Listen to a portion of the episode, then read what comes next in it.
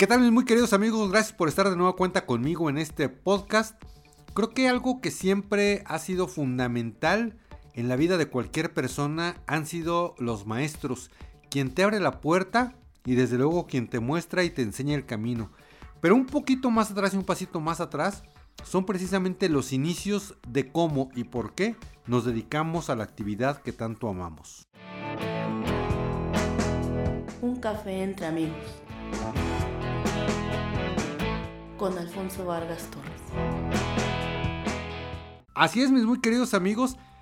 Pues ahora sí que partir desde el inicio, ¿no? Y lo prometido es deuda. En el podcast anterior yo les había ofrecido pues platicar un poquito acerca de anécdotas, de historias, de todo lo que he vivido en los medios de comunicación, tanto tradicionales como estas hermosas plataformas digitales. Muchas veces me han preguntado, y eso es algo que dejamos como entrever en el capítulo anterior, muchas veces me han preguntado si el comunicador, y al hablar del comunicador lo mismo me refiero a ser periodista, a ser camarógrafo, a ser actor, a ser locutor, a ser lo que sea, que implique desde luego comunicar y transmitir algo.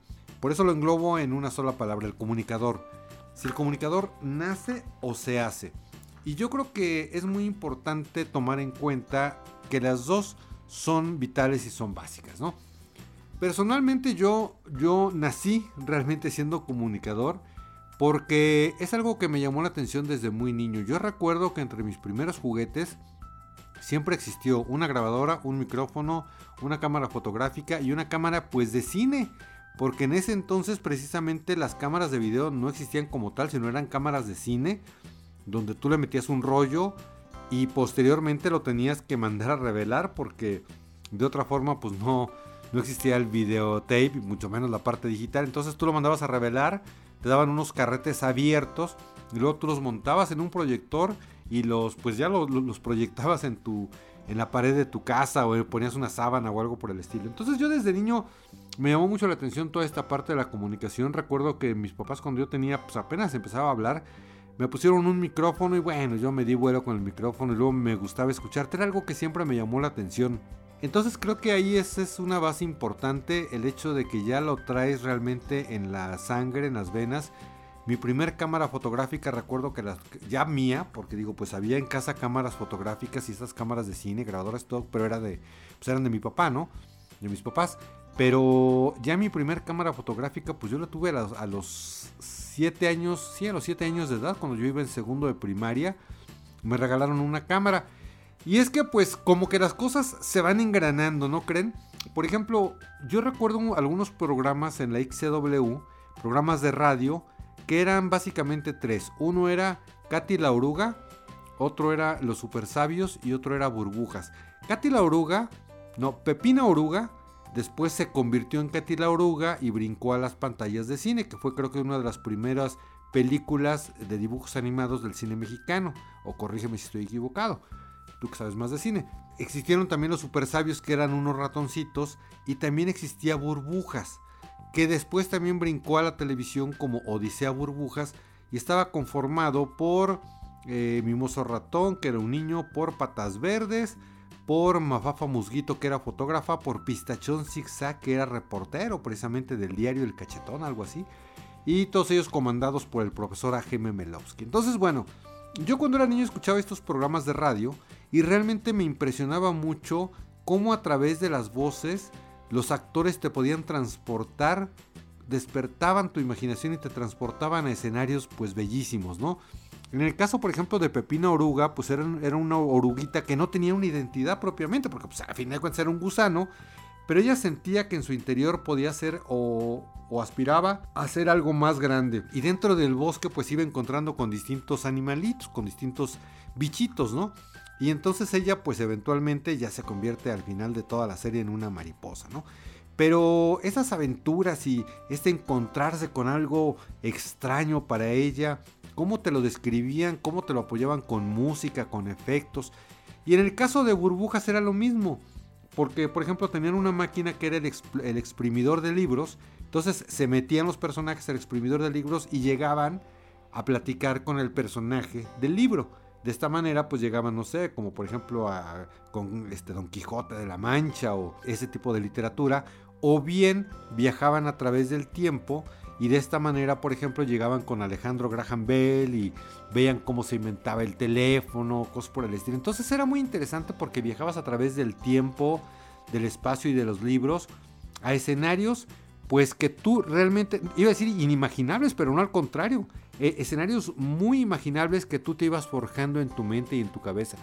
Entonces esto despertó para mí algo, realmente una sensación muy padre porque decía, puta, yo quiero estar ahí, ¿no? O sea, yo quisiera ser parte de eso y sobre todo me sorprendió mucho una vez que llegué a las cabinas del XW y vi que pues eran cuatro personas, cuatro actores radiofónicos metidos en una cabina relativamente pequeña con guiones, con audífonos puestos y con una persona que les daba indicaciones y les daba señas y les daba las entradas y entonces ellos empezaban a narrar y escribir. Y decía, qué padre que, yo decía, qué padre que, en, una, en una cabina tan, insisto, relativamente pequeña, no sé qué les gusta, de 3, 4 metros, las personas con sus voces puedan hacer que tú te traslades a muchos, muchos lugares. Por eso realmente yo me enamoré de la radio, por eso yo realmente, incluso bueno, más adelante les platicaré que yo nací y crecí en la radio, ya después brinqué a la parte de la televisión y bueno, luego desde luego a estas plataformas digitales. Pero estos tres programas creo que marcaron algo realmente importante en mi vida. Y de ahí pues ya se empiezan a desarrollar otros escenarios donde mi inquietud siempre fue pertenecer a los medios de comunicación, pero que creen que en ese entonces pues no era tan factible que tú estudiaras la carrera de ciencias de la comunicación. Digo, yo les hablo de esta etapa de burbujas y todo cuando yo iba a la primaria, pero siempre crecí con, ese, con esa inquietud. Incluso en los festivales, por ejemplo, de, mi escuela, yo iba a, una escuela que se llamaba, se llama todavía existe Las Américas. Eh, cuando había algún tipo de ceremonia, por ejemplo, pues a mí me gustaba ser como el presentador o cuando era el cumpleaños de la directora, de la maestra Lupita, pues eh, yo daba algunas palabras o declamaba algo por el estilo. Posteriormente, cuando entro a la secundaria, eh, yo me meto también a lo que son los talleres de, declamación, de oratoria, eh, en fin, o sea, como que siempre traje eso en las venas.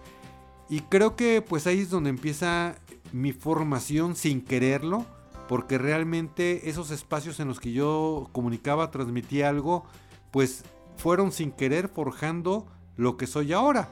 Y no quiero decir con esto ni vanagloriarme de nada, simplemente decirles que soy humildemente un comunicador. Y lo digo humildemente porque realmente nunca busqué la fama. Ya hablaremos de la fama en otros capítulos.